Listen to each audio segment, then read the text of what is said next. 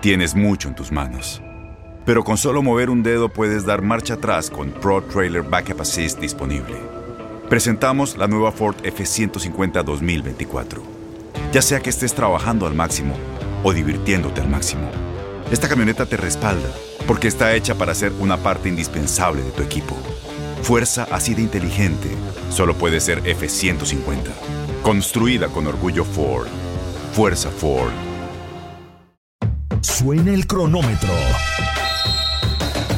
El balón está en el aire y los mejores jugadores están listos para pelear por la victoria. Cada triple, cada clavada, cada bloqueo es el límite entre el éxito o el fracaso.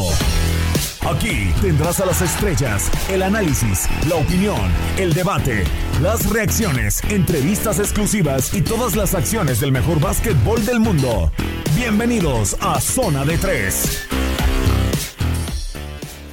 Hola, ¿qué tal? ¿Cómo están? Sean bienvenidos al podcast de Zona de Tres. Como cada semana, soy Tate Gómez Luna para platicar del mejor básquetbol del mundo y estamos en las finales de la NBA. Nada para nadie aún. Empate. Dos victorias para los Phoenix Suns, dos en casa y dos para los Milwaukee Bucks, ambas también en el Fisher Forum. La última de ellas pues el marcador 109-103 en lo que fue un final vibrante, en, una, en un bloqueo que ha hecho vibrar las redes sociales de Giannis Antetokounmpo sobre DeAndre Ayton y que estaremos a, platicando de esto y más acerca de la serie. Yo le doy la bienvenida a quienes me van a estar acompañando en este episodio del podcast eh, de Zona de Tres. En primera instancia, alguien eh, que debuta y que me da muchísimo gusto tenerlo aquí en el podcast por primera vez, eh, alguien que está en las finales de la NBA cubriendo la final que obviamente pinta a siete partidos, a pesar de que ya lo voy a saludar, Daniel Schwartzman también dijo que en seis, ¿eh? así que eh, nos quedamos con los Sons, pero ya estaremos hablando del pronóstico y le doy muchísimo, muchísimo gusto la bienvenida a Javi Sol. Javi, ¿cómo estás? Bienvenido al podcast de Zona de Tres, ¿qué tal?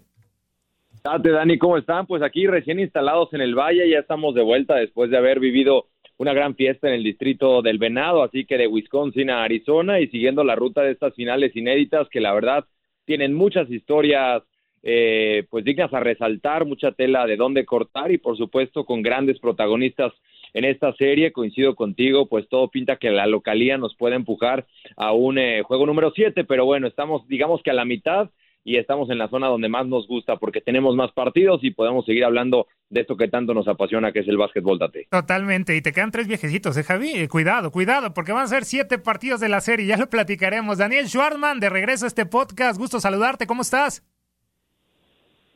Muy bien, Tate, un placer, un fuerte abrazo para Javi también y contentos, ¿no? Porque se nivela la serie con el mejor partido que hemos visto, muy cerrado el de anoche, muy físico. También se habló mucho del arbitraje y de ambos lados, ¿no? Pero a final de cuentas impera la localía que ha sido la tónica en los cuatro juegos y pues ahí está la, la importancia, ¿no? De jugar en casa y yo creo, estoy seguro que ese partido del Bali los Suns no lo hubieran dejado escapar. Y sin duda alguna, Javi, comienzo contigo, pues eh, el partido de las finales hasta el momento, ¿no? El cuarto, 109-103. Eh, ¿Qué cambió eh, en los primeros dos partidos? Parece que Chris Paul ha bajado el rendimiento, ¿no? La productividad de anotar 32 en el primer partido. En este último partido lo vimos solamente con 10 unidades y el rol que toma Giannis ante Tocompo ya no es el hombre de 40 puntos, sino un hombre que distribuye el juego y la estrella fue Chris Middleton. ¿Cómo se vivió este cuarto partido de la serie, Javi? Bueno, pues como te decía, la verdad es que la gente con una gran expectativa. Primero poner en contexto la importancia que tiene para el estado de Wisconsin y como tal para Milwaukee. Hablamos de una ciudad deportiva que tiene a los cerveceros, a los Brewers que disputaron una serie mundial a mediados de los ochentas, pero que han esperado mucho tiempo para que los Bucks regresen a esta instancia. Hablamos desde 1974, la última ocasión en que disputaron una final y la perdieron contra los Celtics de Boston. Así que hace 50 años en aquella victoria, el único título, pues imagínate una gran expectativa. Y por ello la gente pagó boletos que oscilaban entre los ocho mil pesos mexicanos y hasta arriba de los cien mil pesos mexicanos.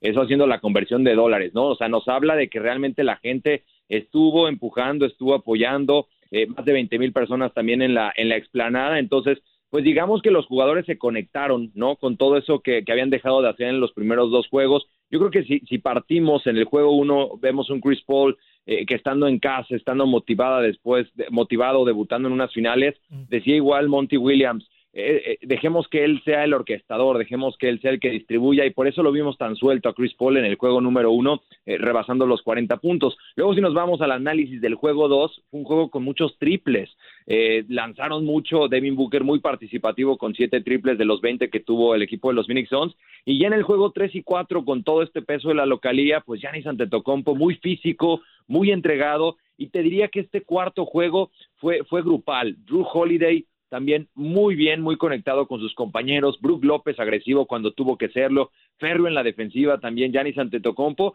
y por supuesto Chris Middleton, ¿no? Que había sido un jugador que lo había venido haciendo muy bien en los playoffs, pero que nos había quedado un poquito en deuda. Ayer nos regala su mejor actuación en playoffs con 40 puntos y veo muy completo al equipo de Mike Budenholzer. Eh, para los que creían que esta serie se podía definir con una barrida, los Bucks en su casa 17 victorias en los últimos 18 juegos. Y yo, yo estoy con Javi, Dani, no sé cómo lo veas, eh, la localía está, está jugando, es un factor que obviamente ambos equipos han terminado por, por aprovechar ya este quinto juego, pues veremos cómo lo afrontan los, eh, los Phoenix Suns y ya iremos con Javi eh, también a qué esperar en, en, esa casa de los, de los soles de, de, Phoenix, pero ¿cómo viste este cuarto partido de la serie? Para mí me quedan dos momentos importantes, ¿no? Que marcan el, el transcurso del partido y no sé cómo lo viste, Dani, que sacan a David Booker, que también tuvo un un gran partido cuando tenía 38 puntos en el tercer periodo por tener cinco faltas personales. Lo saca Monty Williams y en ese momento iban ganando por nueve puntos. En el momento de regresar en el cuarto periodo,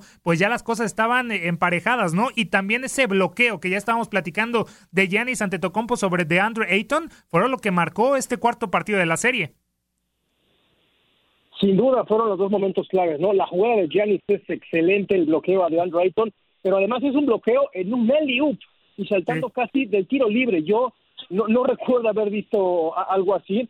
Eh, dijo muy bien Janis, ¿no? Que leyó la jugada de Devin Booker cuando tomó el balón con una mano, cuando empezó a, saltar después del pick and roll, una jugada que tiene muy, muy fabricada y reaccionó inmediatamente. Este, esta jugada, este tapón, lo comparo con el que LeBron le metió a Iguodala y fueron campeones los Cavaliers contra los Warriors. De ese, de ese calibre me parece que puede ser la trascendencia de esta jugada. Y también le daría mérito al coach de Holzer, ¿no? Porque le acertó al, plan de juego, especialmente con Giannis, ahora lo colocó como una segunda ayuda defensiva, digamos, deslindándose un poco del anotador más encendido, como sí había sido eh, en partidos previos y en series antepasadas lo que había hecho Giannis, ¿no? Sobre todo cuando viene de una lesión. Aún así sus números son muy buenos porque eh, acierto muy bien de, la duela, sumó 13 rebotes, 8 asistencias, 3 robos y sobre todo, sí, se aprovecharon por supuesto de la ausencia de Devin Booker que eh, repartió una exhibición, 18 puntos en un solo cuarto, pero además qué forma de anotar, no estaba muy bien marcado, incluso a veces con, con doble marca y aún así no lo podían contener se convirtió, por cierto, ya en el jugador que más puntos anota en su debut en postemporada y lástima que se metió en problemas de, de, falta, lo tuvieron que sentar mucho en la segunda mitad y fue ahí justamente cuando aprovechó Milwaukee. Creo que la quinta falta de Booker fue el momento más importante del partido. Increíble lo que le estamos viendo a David Booker, eh, Javi, con 542 puntos, ya lo decía muy bien Dani, el, jugador con más puntos en los primeros eh, playoffs, superando a Rick Barry, que tenía 521. ¿Cómo se vivió estos, momentos claves que ya estamos platicando? Esa tapada, eh, me imagino que el Fisher Forum se, se volcó y corrió a Giannis Antetokounmpo porque fue impresionante y obviamente las sensaciones en el banquillo de los Suns, ¿cómo lo viste en el momento que salía y se sentaba David Booker? No, bueno, explotó, explotó la gente eh, enchufadísima, ¿no? A diferencia de lo que vemos en Arizona cuando pusieron nervioso a Giannis Antetokounmpo cada vez que iba a la línea de tiros libres y le hacen este conteo eh, para que le tiemble un poco la mano a The Greek Freak, pues aquí la gente coreaba MVP, ¿no? Cada vez que que Giannis Antetokounmpo aparecía a la ofensiva y a la defensiva. Creo que es ese jugador emblema que hay que recordar, ganó en dos años consecutivos el, mejor jugador de la temporada y esa deuda, esas críticas que tenía la afición es para que respondiera en la hora buena. Tiene un Batman y Robin junto con Chris Middleton que también llegó el mismo año con este equipo de los Bucks y que sobre todo también, sabes, eh, se han sabido conectar con las altas, la llegada de Drew Holiday, la llegada también de PJ Tucker, a lo mejor es, trabajo sucio el que hace PJ Tucker, pero también eh, eh, logra que, que, que, que la gente se prenda, que se conecte, ¿no? Dentro de lo que vimos en la atmósfera, sí les comparto que se ha vivido con más intensidad en Arizona.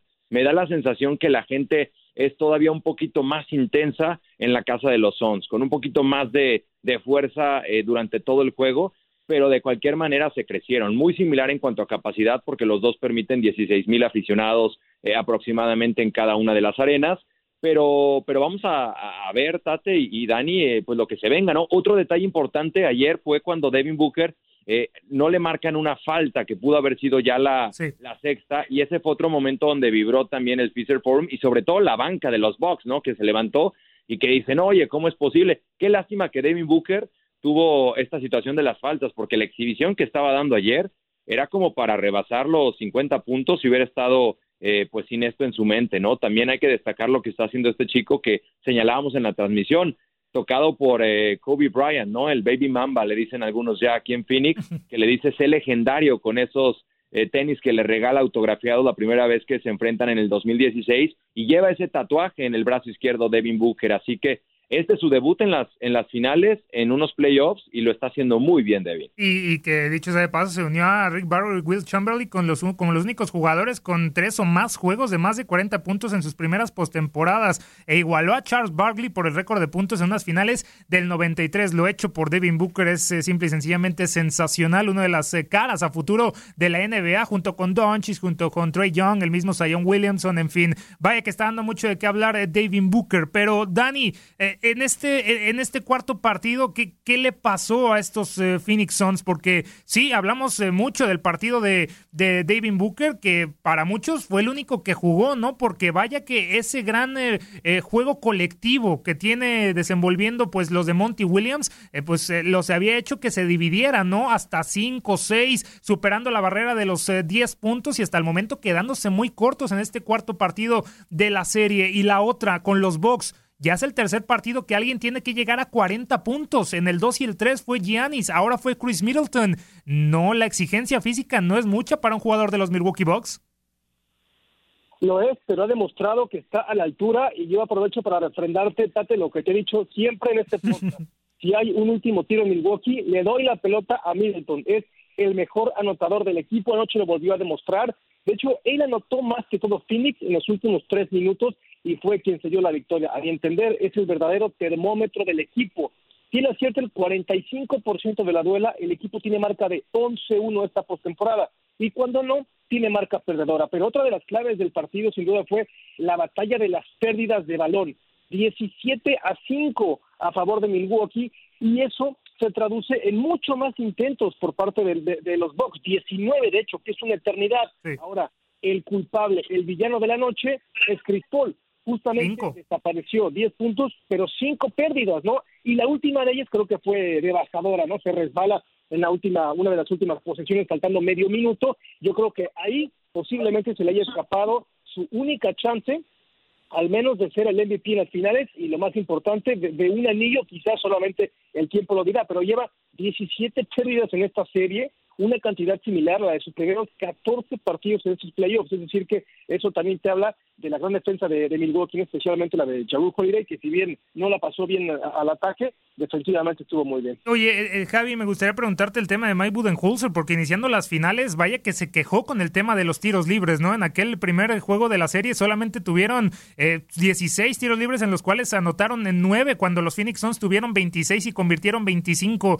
Ya lo vemos más tranquilo, ya vemos a los Milwaukee Bucks desde la línea de los, de los tiros libres y, parece que ya en ese tema ya no va a venir la polémica porque también mucho se le ha criticado a los, a los árbitros.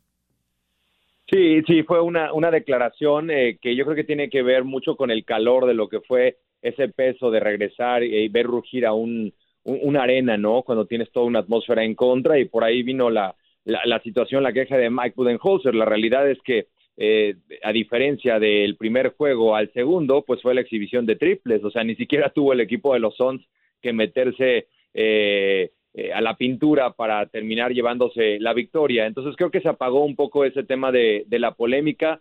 Sí han sido partidos físicos, han sido distintas las estrategias y eso me gusta mucho, ¿no? De lo que hemos visto en estas finales, que hay muchas variantes, mucho se ha hablado de, de, de un Giannis Antetokounmpo y, y, esta marca que le hacen con una barrera que tiene que, que romper el griego y por ello pues el desgaste físico que lo ha llevado a tener lesiones, eh, cuando vemos a un Chris Paul siendo más suelto y, tomando él la batuta, también hemos visto una muy buena versión de los soles que creo que se va a retomar aquí en el Valle. Entonces, hay muchas variantes por ahí de Andre Ayton. es, el hombre de los rebotes, pero tiene que aparecer más.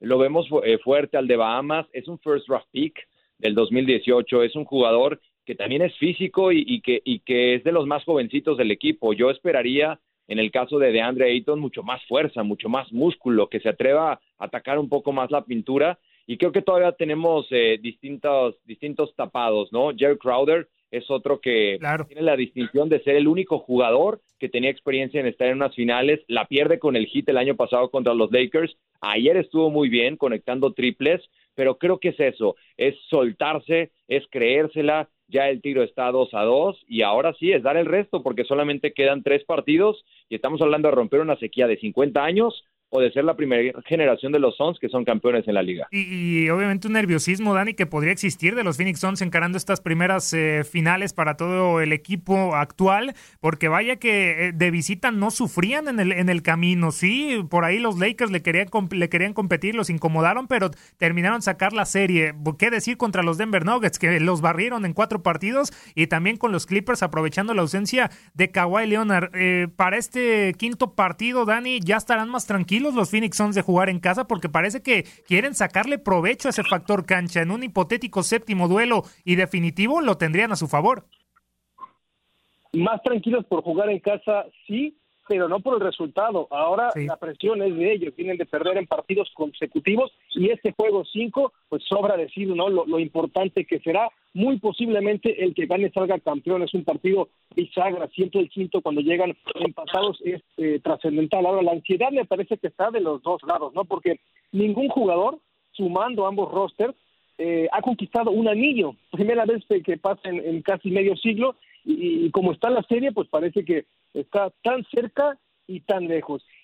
pero bueno, eh, otra de las historias que, pudimos ver anoche, el duelo. Hablamos de Booker, hablamos de Middleton, pero el duelo entre ellos fue, fue magnífico, ¿no? Ambos superando 40 puntos en un partido de finales de, NBA. Se unen a, muy pocas leyendas que lo hicieron. Shaquille O'Neal contra el Iverson, Michael Jordan contra Charles Barkley y Jerry West contra John Havlicek. Es decir, seis salones de la fama, ¿no? A ese a esa altura llegaron a estar eh, anoche Middleton y, Booker y ojalá, ¿no? Que, en Phoenix se mantenga esta tónica de ser un partido cerrado y emocionante. Y vaya que vamos a ver más récords romperse, ¿no, Javi? En, en, Arizona, de regreso, los dos primeros partidos los terminan ganando. Las sensaciones, me imagino que eran, obviamente, la, gente expectante y muy emocionada por ver a su equipo, pues, eh, ir arriba en la serie, pero ahora llegan con eh, la serie empatada. Como las primeras sensaciones, Javi, eh, de lo que fue los primeros dos juegos, ¿cómo se nota Arizona? ¿Hay nerviosismo o está la confianza de que lo pueden sacar?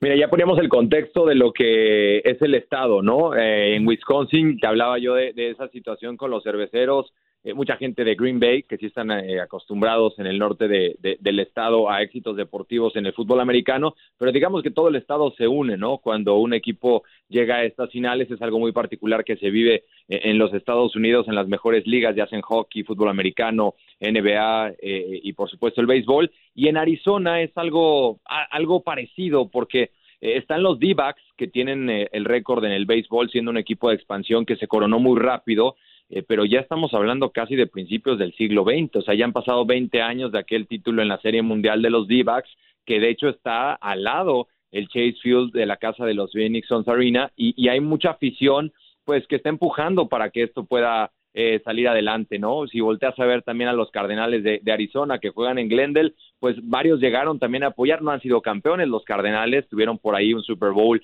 eh, contra los Steelers en el, en el 2009, pero no tiene muchos éxitos deportivos Arizona y tienen mucha fe. La gente sigue utilizando los jerseys de Charles Barkley, siguen recordando aquellas finales eh, cuando, cuando The Man of the Rebound fue el MVP en la temporada y eso te habla pues de verdad de una gran expectativa, estamos hablando ya casi de, de 30 años de aquel, de aquel momento, entonces eh, es, es, es un momento clave y sobre todo también por lo que se junta con un Devin Booker que se entiende que siendo campeón sería ya consagrar la historia del chico de casa, ¿no? Eh, Devin Booker con sus raíces mexicanas, muchos mexicoamericanos que se identifican con él de segunda o tercera generación.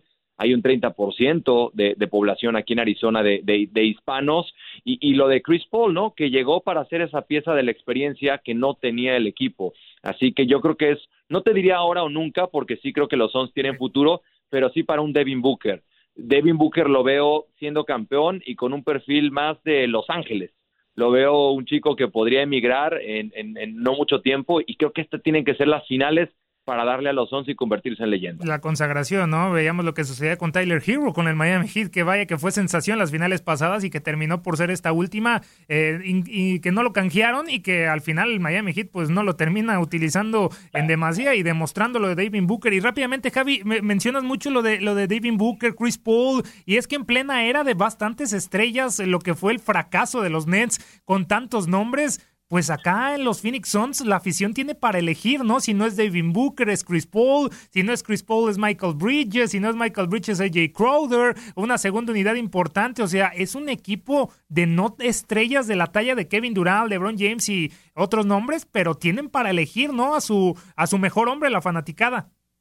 Oye, Tate y Dani, una, una distinción que también tienen los Suns. No olvidemos que hace cuatro años eran el peor equipo de la liga, hace tres eran el peor de su conferencia y hablamos de un equipo que estuvo 10 años fuera de entrar a unos playoffs y que ahora en su camino, es cierto, ha tenido suerte de que han estado mermados los rivales, pero tumbaron al campeón con un Anthony Davis que no estuvo al 100%, pero igual tumbaron al campeón que tenían a LeBron James. Terminan ganándole al equipo de Kevin Durant, que sabemos lo dramático que fue ese último triple de, de Durant que ya no entra porque se le acabó la gasolina y que no contaron con James Harden, con Kyrie Irving, o sea, ha tenido la suerte del campeón.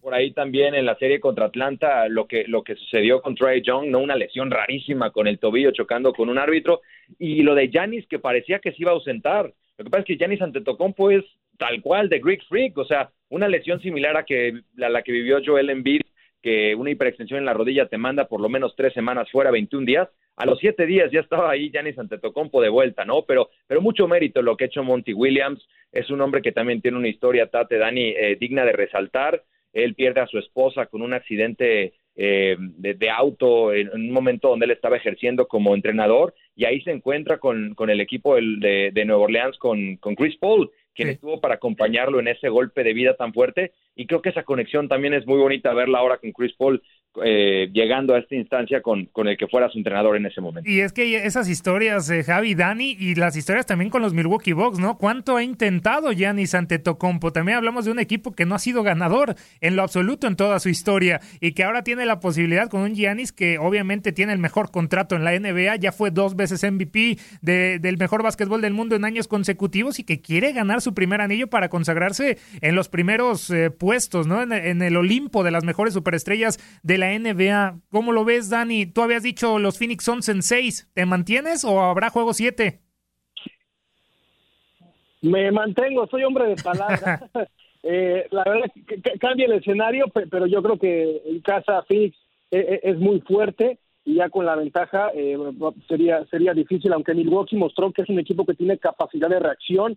Eh, se han perdido todo el partido y al final supieron bien eh, venir de atrás, eran favoritos por cuatro y medio, sacaron la, apuesta y eh, ahora pues lo de Giannis es importantísimo para él, ¿no? Porque si no tendrá seguramente un asterisco donde queda el legado, sí muy dominante en la pintura, jugador defensivo, MVP de campaña regular, pero siempre en postemporada ha quedado a deber el fenómeno griego y ahora pues me parece que eh, a priori al menos la mesa estaba perdida, ¿no? Enfrentar a los Phoenix Suns, como bien decía Javi, eh, un equipo que había eh, dejado mucho que desear en el último lustro, había sido el peor de toda la NBA, ¿no? A pesar de que sí, el impacto de Chris Paul ha sido inmediato, pero si no son estas las finales de, de Giannis y de Milwaukee, yo honestamente no sé cuáles, a pesar de que tienen en contra a LeBron James, y digo en contra porque declaró LeBron, ¿no? Que está apoyando abiertamente a los soles de Phoenix por su gran amigo Chris Paul, que desde octavo grado se han enfrentado en, torneos nacionales, que son uh, uña y mugre, y bueno, ahí está también el, apoyo de, LeBron a los Phoenix Suns,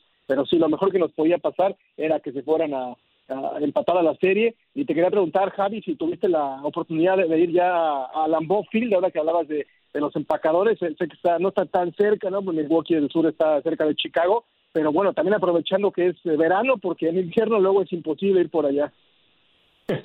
bueno, la verdad es que sí, sí difícil porque prácticamente toda la cobertura la hacemos ahí pegada en Wisconsin, pero sí Green Bay nos queda un poquito más para arriba. Lo que sí les puedo comentar es que está al ladito ahí de donde está el Fisher Forum, que por cierto es una de las arenas más nuevas en la NBA, inaugurado a finales del 2018. Hay un paseo de la fama de Wisconsin y ahí es donde nos dimos cita para ver a grandes estrellas, Oscar Robertson, que formó parte pues de aquella generación campeón en 1971. Vemos a, al señor Lambeau, por supuesto, fundador de, de, los Green Bay Packers, a Vince Lombardi, a Brett Favre, Aaron Rodgers, eh, pues no, no, está todavía la placa, pero seguramente en un futuro cuando se retire, si es que sigue, que también está incierto ese tema, es parte de las luminarias. Hank Aaron, que formó parte también de los Bravos de Milwaukee en 1957 en una serie mundial antes de que se mudaran a Atlanta, son parte de las placas que vemos.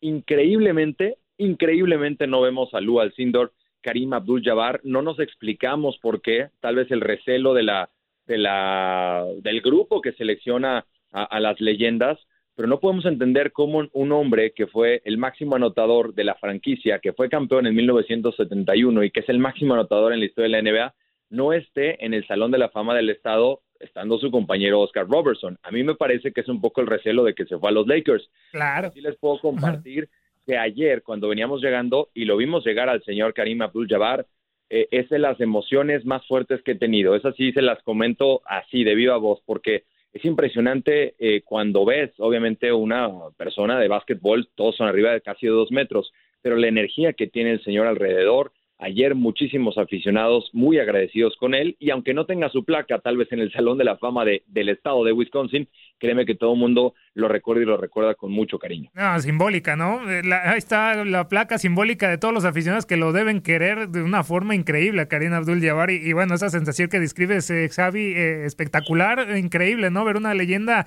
del, del baloncesto ahí eh, presente y obviamente viendo a su ex equipo en el camino de conseguir otro anillo del que él sí consiguió junto con Oscar Robertson en el 71. Y ya para ir cerrando este podcast, agradeciéndoles a ambos, Javi, yo había dicho en siete partidos los Sons. El señor Schwarzman dijo en seis los Sons. ¿Tú en qué te quedas?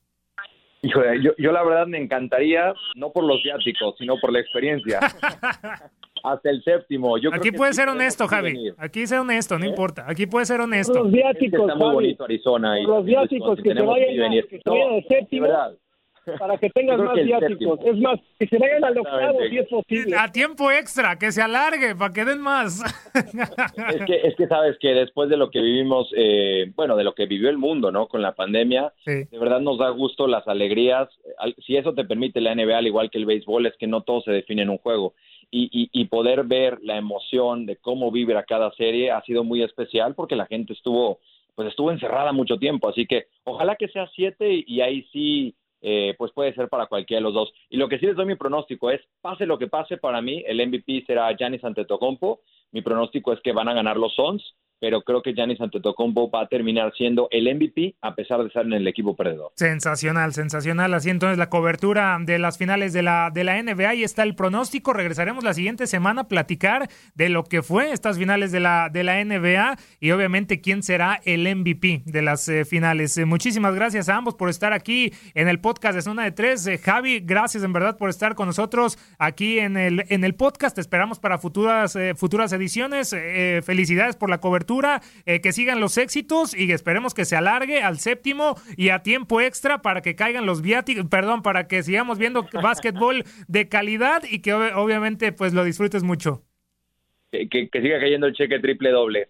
un fuerte abrazo Dani, un fuerte abrazo Tate y bueno, a seguir disfrutando y a toda la comunidad que, le guste el básquetbol, pues siempre las finales un tiempo para enamorarse y, a gozar con, con, el espectáculo de Booker, de Janis y compañía. Brevemente, Javi, tus redes oficiales para que te sigan, por favor es arroba y con X Javisol guion bajo, arroba Javisol guion bajo. Perfecto, Javisol. Daniel Schwarzman, muchísimas eh, gracias por estar nuevamente en el podcast. Eh, tus redes oficiales, por favor.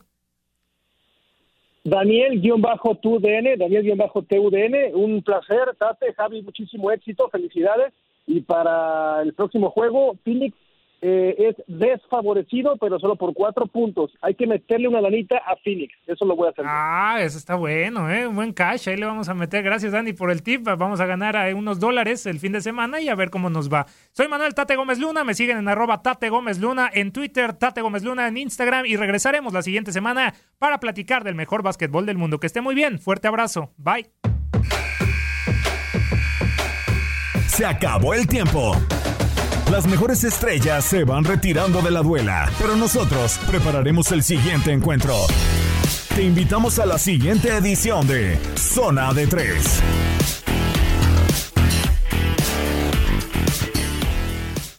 Boost Mobile tiene una gran oferta para que aproveches tu reembolso de impuestos al máximo y te mantengas conectado. Al cambiarte a Boost, recibe un 50% de descuento en tu primer mes de datos ilimitados. O, con un plan ilimitado de 40 dólares, llévate un Samsung Galaxy A15 5G por $39.99. Obtén los mejores teléfonos en las redes 5G más grandes del país. Con Boost Mobile, cambiarse es fácil. Solo visita boostmobile.com. Boost Mobile, sin miedo al éxito. Para clientes nuevos y solamente en línea, requiere AroPay. 50% de descuento en el primer mes requiere un plan de 25 dólares al mes. Aplican otras restricciones. Visita boostmobile.com para detalles.